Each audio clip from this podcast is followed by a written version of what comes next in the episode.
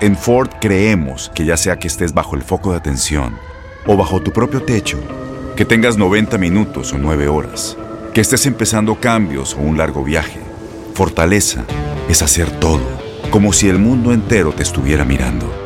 Presentamos la nueva Ford F150 2024. Fuerza así de inteligente solo puede ser F150. Construida con orgullo Ford. Fuerza Ford. Bienvenidos al podcast de Buenos Días América, la revista radial más completa para los hispanos. Política, salud, economía, tendencia y deporte son algunos de nuestros temas. Bienvenidos. Hoy en Buenos Días América, Janet Rodríguez, corresponsal de Univisión desde la Casa Blanca, nos habló de la primera rueda de prensa del presidente Joe Biden. Estenis Olivares, periodista venezolana al régimen de Maduro, rechazó la vacuna de AstraZeneca que llegaría a finales de este mes alegando que no recibe limosnas. Desde República Dominicana conversamos con el torito, el merengue y la bachata, ritmos representativos de República Dominicana. Tus mañanas están llenas de energía de la mano de Andreina Gandica y Juan Carlos Aguiar. Aquí, en Buenos Días América, hacemos un recorrido por esos temas que son importantes para ti. Noticias, inmigración, salud, el acontecer diario, las tendencias y por supuesto los deportes. Buenos días América, este programa es tuyo.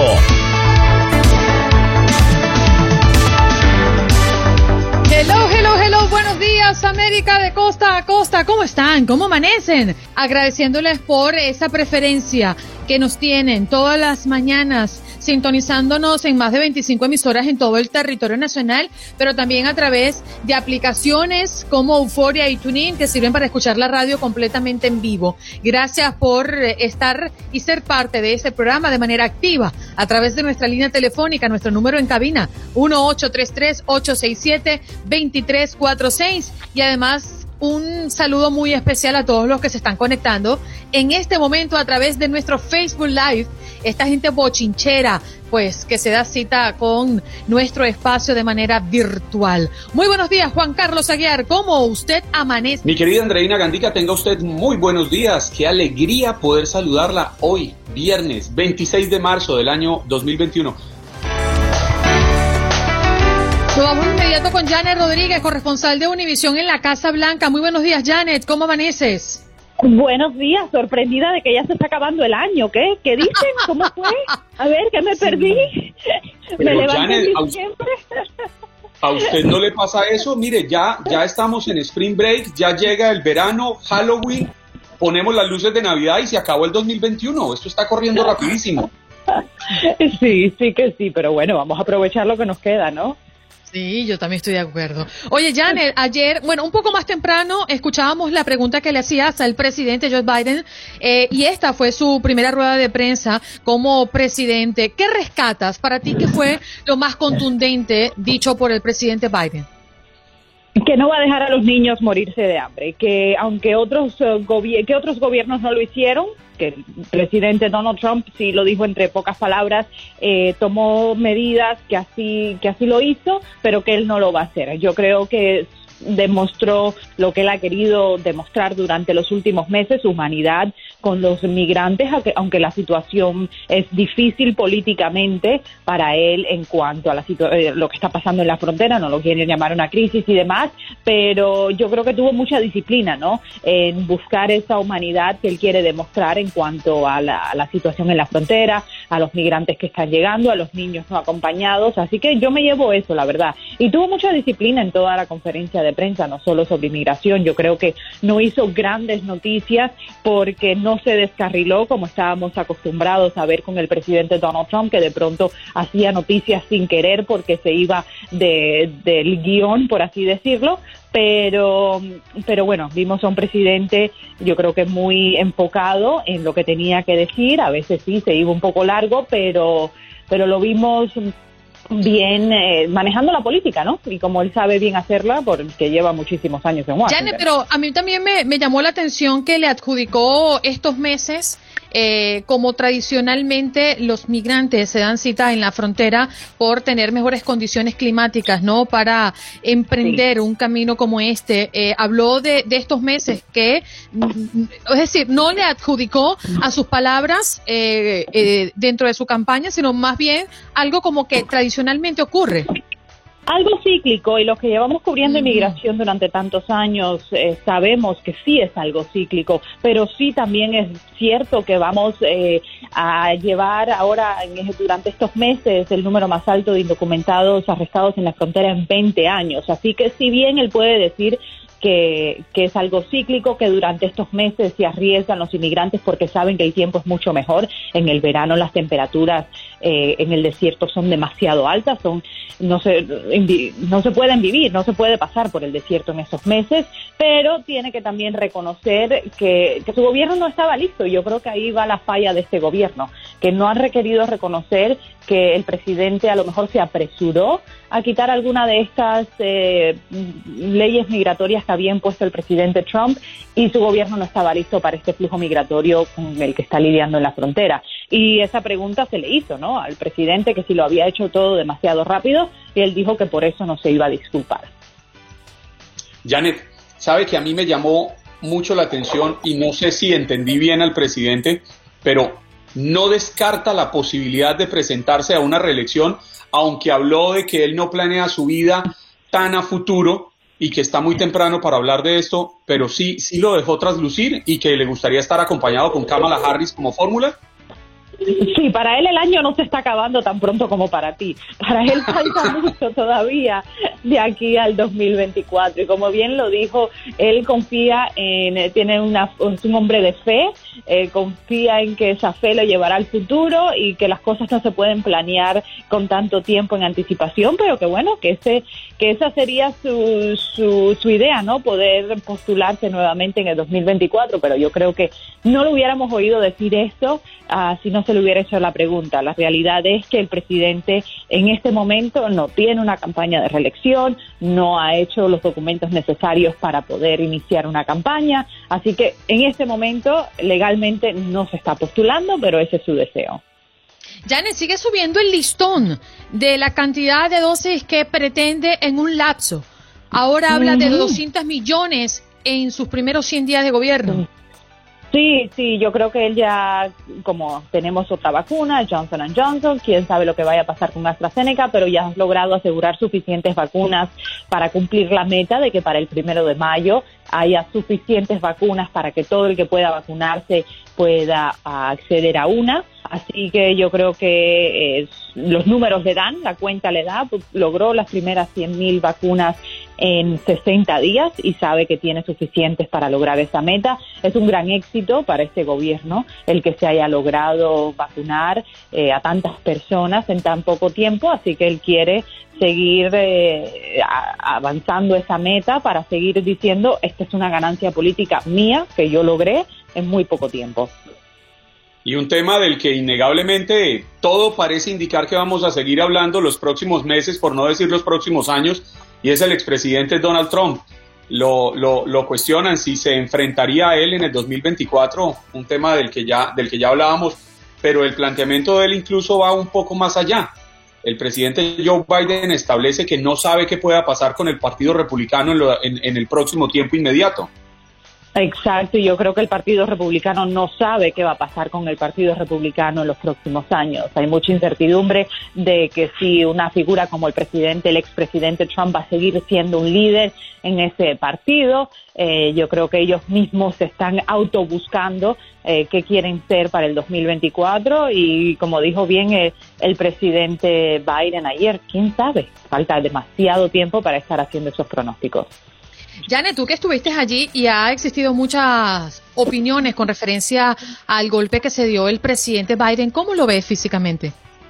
Bien, bien, la verdad es que yo lo veo bien, eh, sí, la verdad, la semana pasada tuvo ese tropezón, Eh, su, la Casa Blanca ha dicho que está bien, lo hemos visto públicamente desde entonces caminando perfectamente. Acuérdense que él también tuvo una fractura en el pie en diciembre, en la, bueno, a finales de noviembre. Entonces, y, y sí, hay mucha preocupación porque sigue siendo el presidente de mayor edad que ha servido, gobernado a esta nación, pero yo lo vi bien, la verdad, con estamina, estuvo allí parado, que fue casi hora y media, y lo vi muy bien.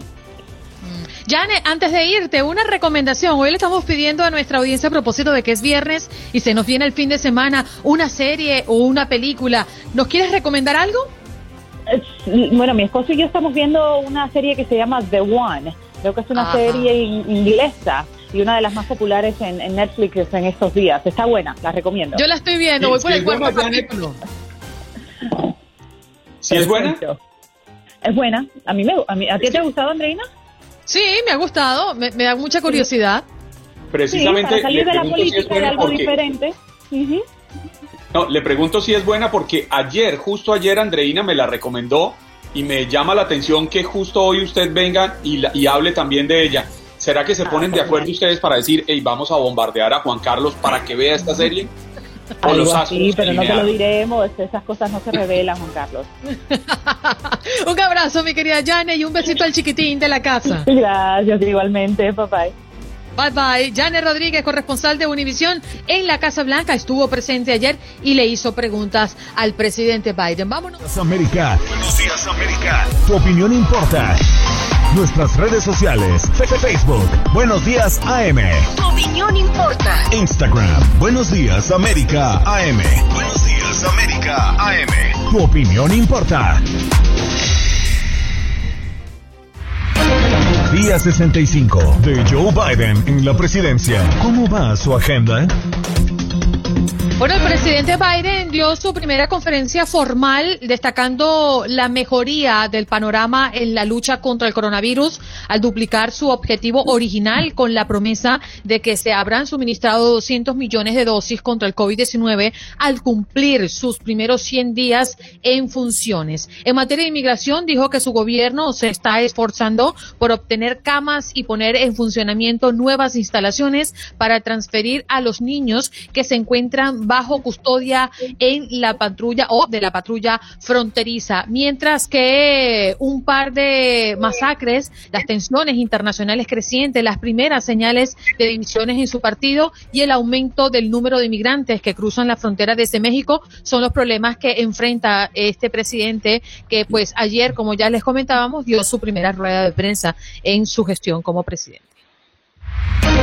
Día 65 de Joe Biden en la presidencia. ¿Cómo va su agenda? Y de inmediato nos vamos a Venezuela a conectar con la periodista venezolana Stenif Olivares. Muy buenos días, Stenif. ¿Cómo amaneces? Hola, Andreina. Un placer saludarte. ¿Cómo están ustedes? Bueno, muy bien. Y ayer preocupados por ti, debemos mencionar, como ya lo habíamos anunciado, Stenit estaría con nosotros en el programa de ayer y como decíamos, en Venezuela puede pasar cualquier cosa. Te quedaste sin Luis Stenit y con ellos sin carga en el teléfono, ¿cierto? Sí, sí. Eh, desgraciadamente en Venezuela, y lo hemos conversado en otras oportunidades, es muy difícil planificar tu día cuando te tienes que enfrentar a la falta de electricidad, a la falta de agua, a la falta de internet. Ya desgraciadamente son el día a día de todos los venezolanos. Mm.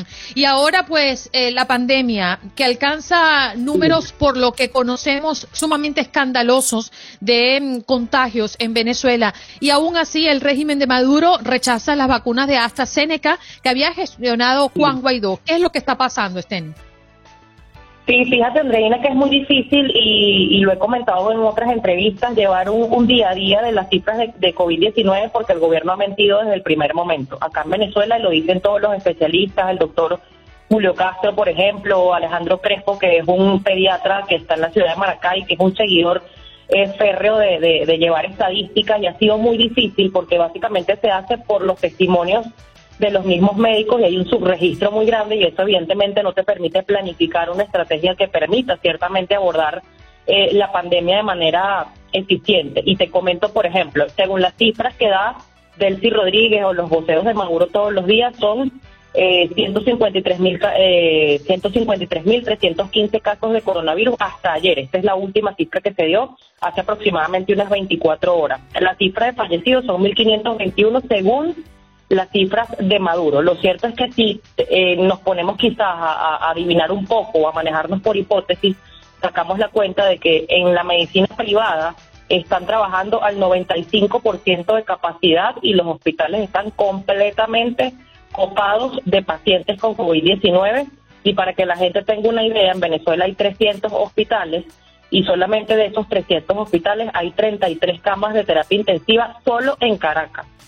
A veces uno da estas cifras y la gente se sorprende o son increíbles de creer, pero las ha dado el diputado José Manuel Olivares, también ha dicho entre otras cosas que hay eh, 33 ventiladores para, para asistir a las personas.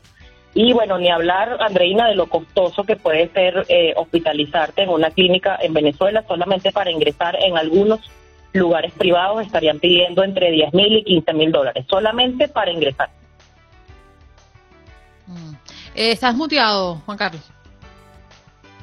Perdón. Estenis, buenos días. Hace un par de semanas eh, llegaron a, a, Venezuela medio millón de, de, de, vacunas contra el coronavirus de las chinas, de Sinopharm. ¿Ya empezaron a ser aplicadas? ¿Qué reacción tiene la gente ante estas vacunas chinas? Sí, fíjate que acá no hay un programa formal eh, de vacunación y esa es otra de las desgracias que nos arropan en Venezuela. Eh, algunos testimonios que nos han dado médicos y enfermeras de algunos hospitales en Caracas han dicho que han recibido eh, dosis eh, tanto de la Sputnik como de la vacuna eh, china, ciertamente.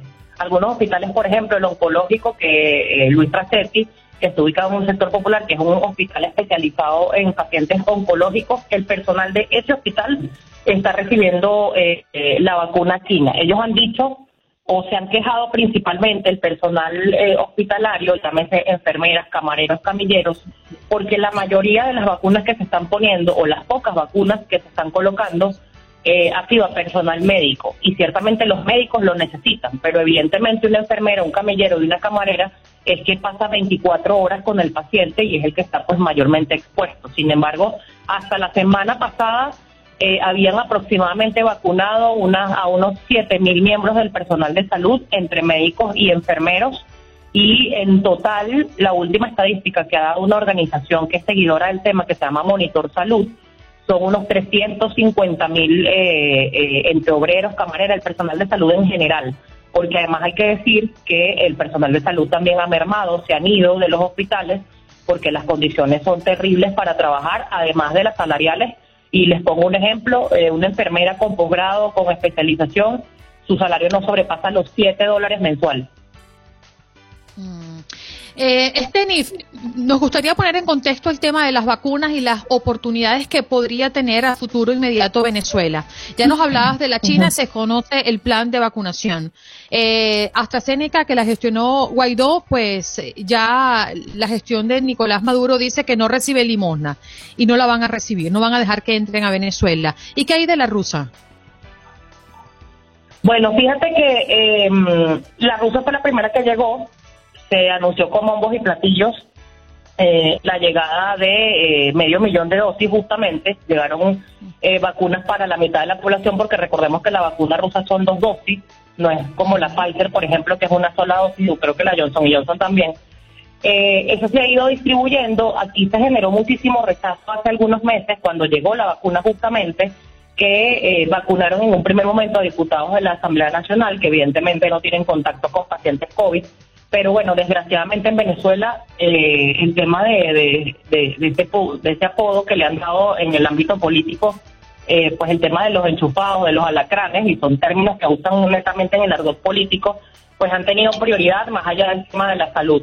Se ha, se ha hablado, entre otras cosas, y esto hay que aclararlo, eh, la gente de Fede Cámaras está planteando colaborar o asistir un poco a, al Ejecutivo para lograr la inmunización de rebaño de manera más rápida. Ellos están planteando un plan de vacunación, pero solamente para trabajadores y familiares de empresarios privados que estén registrados Fede Cámaras o aquellos que se quieran registrar para este periodo. Ellos están hablando de traer 6 millones eh, de dosis para 3 millones de personas si son vacunas de dos dosis y ellos han eh, planteado que se van a apegar a lo que decida, en este caso el Ministerio de Salud, eh, para traer las mismas vacunas que esté importando el gobierno. En esta lista que, eh, que publicó Fede Cámaras está eh, la vacuna rusa, Sputnik, está la China, está Johnson Johnson, está Pfizer y estaba AstraZeneca. El proyecto se le entregó ayer al Ejecutivo Nacional, no sabemos si va a ser aprobado, pero lo cierto es que acá se va a vacunar la gente con lo que decía Maduro y tener acceso como ciudadano común eh, o, el personal de riesgo va a ser muy difícil. Eso yo no lo veo pronto porque, como te digo, desgraciadamente las, vacunas que han llegado hasta ahora se han manejado a discreción del gobierno. Edith, la vacuna soberana, la que está desarrollando Cuba, va a llegar a Venezuela. Se ha hablado al respecto, pues la, cercanía entre la isla y Venezuela es bastante grande. Sí, fíjese que eh, ayer Maduro justamente anunciaba no la soberana, sino la que se llama Abdalá, eh, que está en tercera fase de prueba. Cuba no la ha aprobado ciertamente como vacuna y ya Maduro habla de, eh, de traer una dotación de estas vacunas para ser inoculada en las personas a partir del mes de julio. Esto generó muchísima polémica porque no es una vacuna todavía, o sea, no está certificada como vacuna y ya Maduro habla de traerla para eh, vacunar a, la población de riesgo, en teoría, a partir del mes eh, de julio. Y se sigue hablando por parte de Nicolás Maduro de las gotas milagrosas de José Gregorio Hernández, que además todos los médicos infectólogos en Venezuela, en la Sociedad Venezolana de Infectología, han dicho que esto no tiene ningún efecto sobre el virus y que más una estrategia política que otra cosa. Ya ustedes lo escucharon, toda la novela con referencia a las vacunas eh, llegan la de AstraZeneca y la rechazan porque no reciben limosna, por supuesto es gestionada por Juan Guaidó. Y por otra parte, encierran a la gente nuevamente eh, en todo el país, mientras que mm, los funcionarios, eh, lo de más alto nivel como el fiscal Tarek William Saab, participa en fiesta de 850 personas, donde se ha dicho que hay más de 500 contagios y alrededor de 20 personas fallecidas por esa fiesta que se dio en lechería. ¿Qué información tiene, eh? Sí, fíjate, Andreina, que justamente eh, lo del tema de, la cuarentena radical, según Maduro, pues aquí hay un modelo venezolano que es el 7 más 7, 7 semanas de encierro, 7 días de encierro, 7 días de flexibilización. Esto ciertamente no se está cumpliendo porque el venezolano vive del día a día y nadie se puede encerrar nuevamente cuatro meses eh, sin trabajar en un país donde en cada esquina te consiguen a gente muriéndose de hambre, desgraciadamente. ¿Qué pasó en Puerto La Cruz? En el Club Sirio se hizo esta fiesta de aproximadamente 800 personas, era una boda doble, eh, eran dos demonios en una misma fiesta, eh, y bueno, de allí salió contagiado, se habla de 500 contagios, hay un, el diario El Estímulo, por ejemplo, eh, sacó un artículo súper interesante que habla de que son confirmados 150, incluso el fotógrafo de la fiesta y fíjense ustedes que Tarek Williams ha, declarado en los últimos días, ha publicado incluso fotos en sus redes sociales y no ha dicho absolutamente nada de, esta fiesta. Lo cierto es que eh, la gente de lecherías, de Anzuate y algunos colegas periodistas de allá aseguran que los hospitales y clínicas están copados y la mayoría de los pacientes que están ingresando provienen eh, de esta de esta fiesta y este no ha sido el único escenario, quizás esta fue muy masiva, pero hay que recordar que cuando empezaron a subir los contagios de coronavirus en Venezuela, eh, uno de los principales focos estaba en Los Roques, por una fiesta más o menos en estas mismas condiciones, que habían incluso familiares, hijos de altos jerarcas del, del gobierno de Maduro. Así que desgraciadamente la, la, cuarentena radical es para, para los de abajo, como se diría por allí, los que intentan cumplirla para cuidarse porque saben además que en Venezuela no hay un sistema de salud eh, eh, óptimo para atender nada. Y esto lo quiero resaltar, Andreina, porque además hay que recordar que el coronavirus está explotando una realidad en la cara de todos los venezolanos que tiene muchísimos años. El sistema de salud no está destruido por el coronavirus. El, el sistema de salud está destruido desde hace muchísimo tiempo porque se robaron equipos, se robaron recursos, no han construido ni un solo hospital y desgraciadamente la escasez de medicamentos afecta a todos los pacientes crónicos. Acá hay pacientes renales que están muriendo porque no hay agua en sus unidades de diálisis para hacerse los tratamientos. Aquí hay pacientes oncológicos que no pueden pagar unos precios estratosféricos de su tratamiento porque en los hospitales oncológicos no hay absolutamente nada. Entonces, Es una crisis que se exacerba evidentemente por un virus que nos agarró en el peor momento. Estenis, agradecemos tu valentía y agradecemos tu tiempo eh, y tu interés de compartir con toda la audiencia de Buenos Días América. Un abrazo, querida amiga. Las acciones dicen más que las palabras. Abre el Pro Access Tailgate disponible de la nueva Ford F-150. Sí, una puerta oscilatoria de fácil acceso para convertir su cama en tu nuevo taller. Conecta tus herramientas al Pro Power Onboard disponible. Ya sea que necesites soldar o cortar madera, con la F-150 puedes. Fuerza así de inteligente solo puede ser F-150. Construida con orgullo Ford. Pro Access Tailgate disponible en la primavera de 2024. Buenos días América, tu opinión importa. Llámanos, llámanos, llámanos. Teléfono en cabina 1833-867-2346. Llámanos 1833-867-2346. Llámanos. Las opiniones emitidas por los oyentes en este espacio son personales. Univisión, TUDN Radio y Buenos Días América no se hacen responsables por los comentarios emitidos por los oyentes.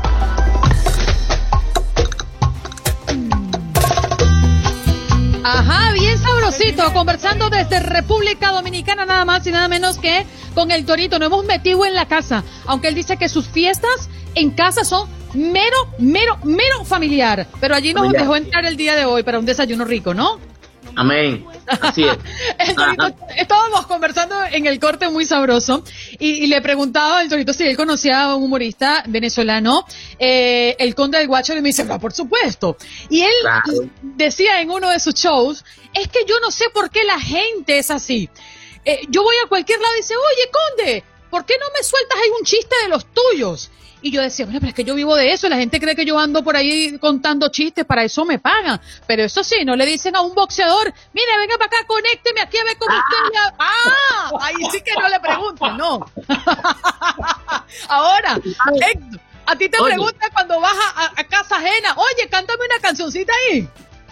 Mira, te voy a contar una anécdota. Venga. A mí me invitaron una vez a una cena, a una casa en el Bronx, Nueva York.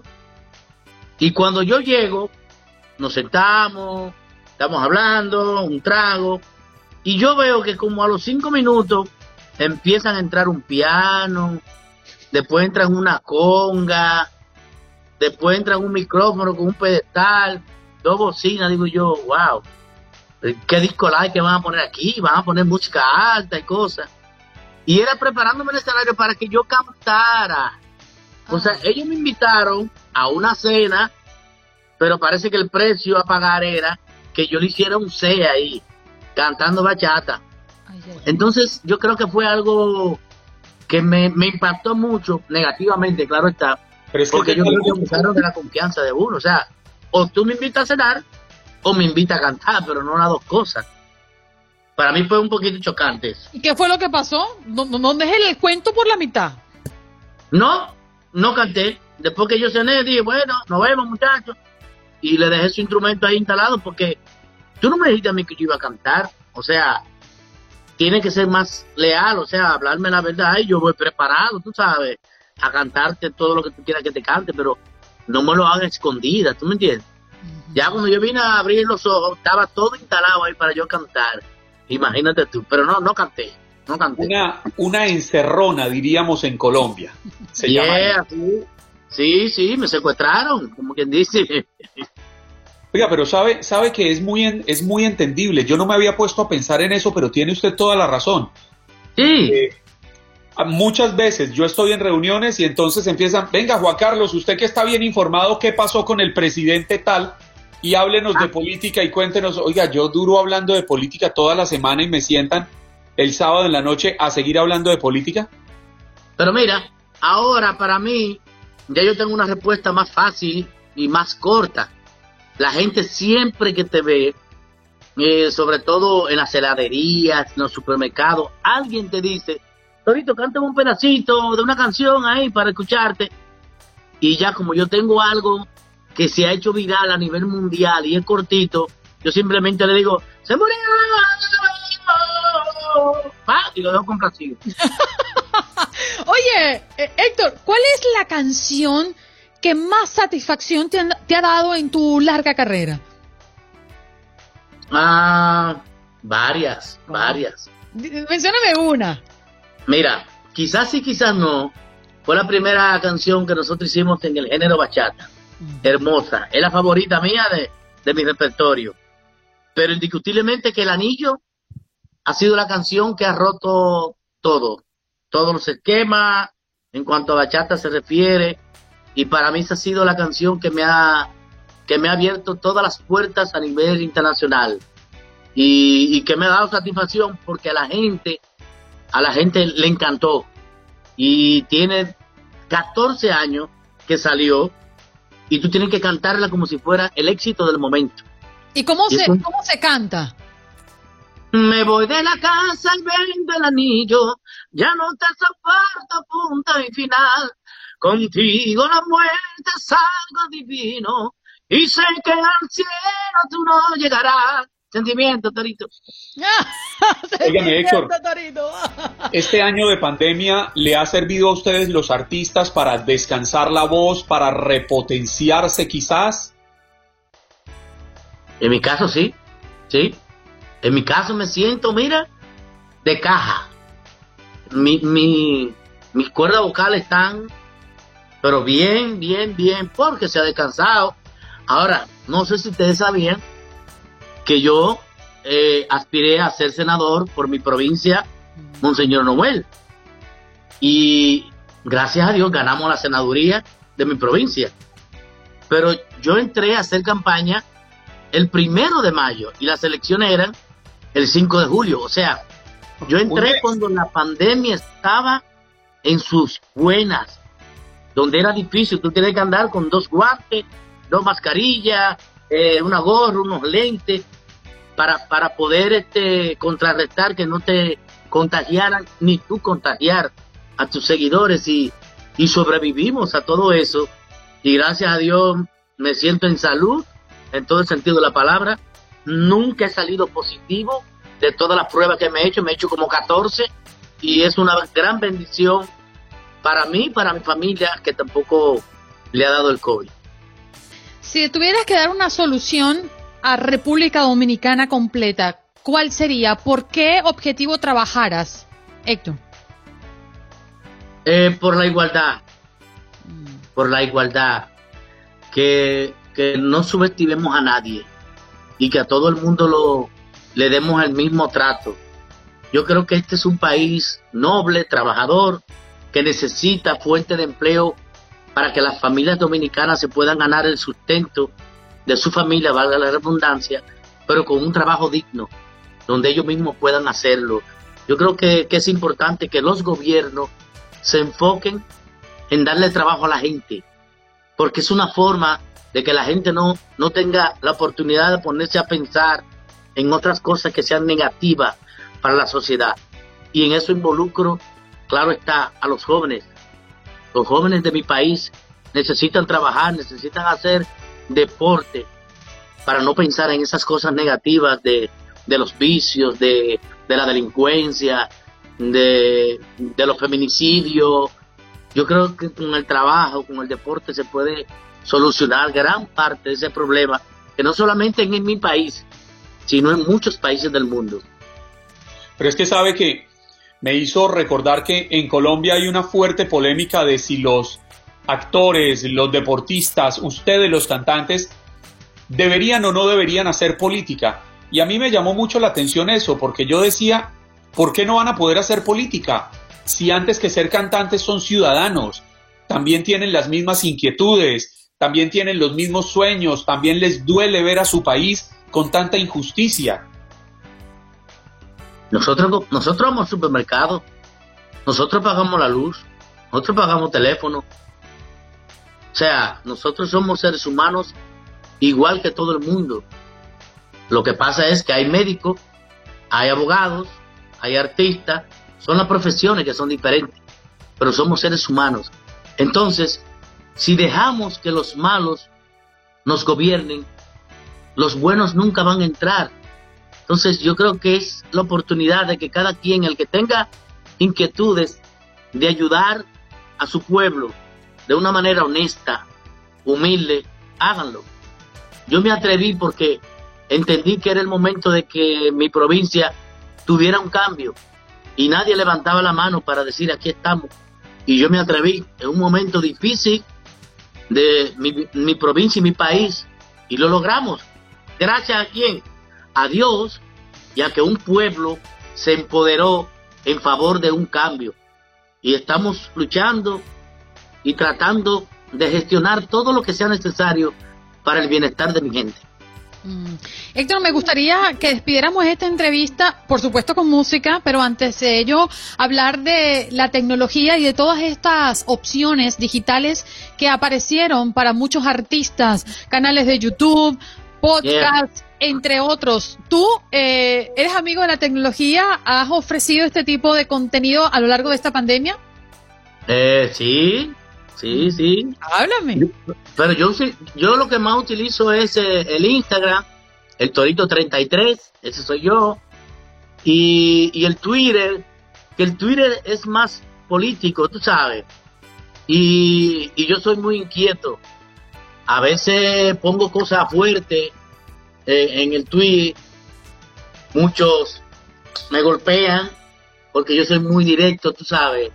Eh, no me gustan las injusticias, pero siempre hay gente que le busca la quinta pata al gato y uno tiene que estar preparado para ese tipo de, de embestida, chatí. Pero este, en estos momentos he querido salirme un poquito de, de, de lo que es eso y dedicarme más a mi función como senador, pero también con mi carrera como artista, que eso es, eso es lo que yo domino, ¿no? Me, mi canto. Y como vamos a empezar, Dios mediante, en los próximos meses a, a cantar de nuevo, pues me estoy enfocando en eso. Ya tenemos un sencillo nuevo que se llama Lámpara para mis pies, que es original de Juan Luis Guerra. Y nosotros le hicimos una versión típica, más, más rápida, más, más movible. Y ha sido una gran bendición. Pero las redes, claro. Soy un poquito aragán, pero siempre le doy calor. Mírame esto. Dice Vanessa Macía, nada de arreglo, bendecir a vos, Torito, se cuida. Amén. Amén. señor, a ver, aquí hay muchas opiniones. Eh, Torito, déjame ver si te puedo uh, leer algunas. Por aquí dice Flavio Salazar que te recuerda una vez en colmado de unos amigos tuyos en la 94 de ITS. Eh, estuvo allí y estabas jugando dominó. Te saludé y me mostraste tu persona. Wow. Ah, ¿qué tal, Héctor? Ah, escribe, escribe ¿sí? Pablo Paitán, Torito al servicio de su gente. Tú sabes que no sé si es una, si le podríamos llamar virtud, pero yo trato de ser lo más espontáneo posible.